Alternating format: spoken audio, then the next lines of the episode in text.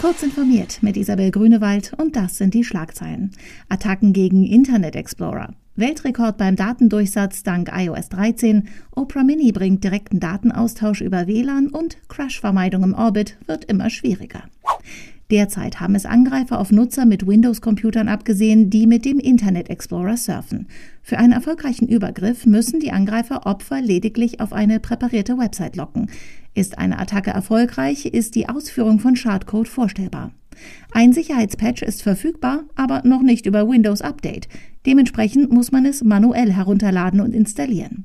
Microsoft will das Sicherheitsupdate erst im Oktober zum Patch Day über Windows Update verteilen.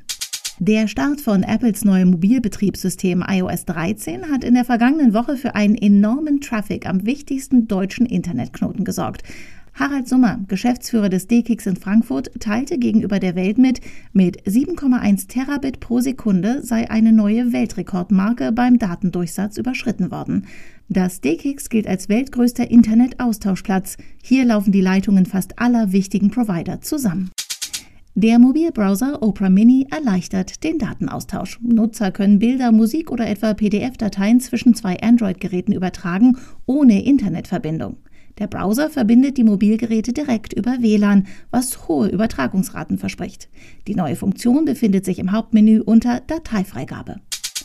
Wer ist der Verkehrspolizist im Weltraum, der dafür sorgt, dass Satelliten und andere Raumobjekte im Erdorbit nicht miteinander kollidieren? Eigentlich gibt es den noch nicht, berichtet Technology Review. Stattdessen hat die US-Luftwaffe diese Rolle übernommen und liefert mittels Radar Warnungen aus, wenn die Wahrscheinlichkeit eines Zusammenstoßes zwischen zwei Objekten bei höher als 1 zu 10.000 liegt. Wie darauf reagiert wird, müssten die Satellitenbetreiber selbst entscheiden. Experten fordern daher ein neues System oder gar eine internationale Organisation, die sich diesem Problem annimmt. Diese und weitere aktuelle Nachrichten finden Sie ausführlich auf heise.de.